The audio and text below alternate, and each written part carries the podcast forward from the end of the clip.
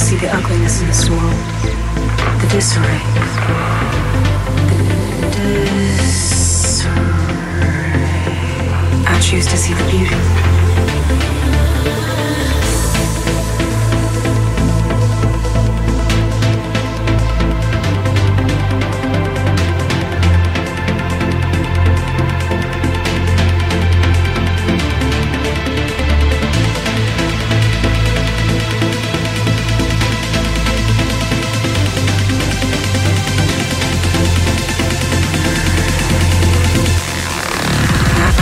Choose to see the beauty.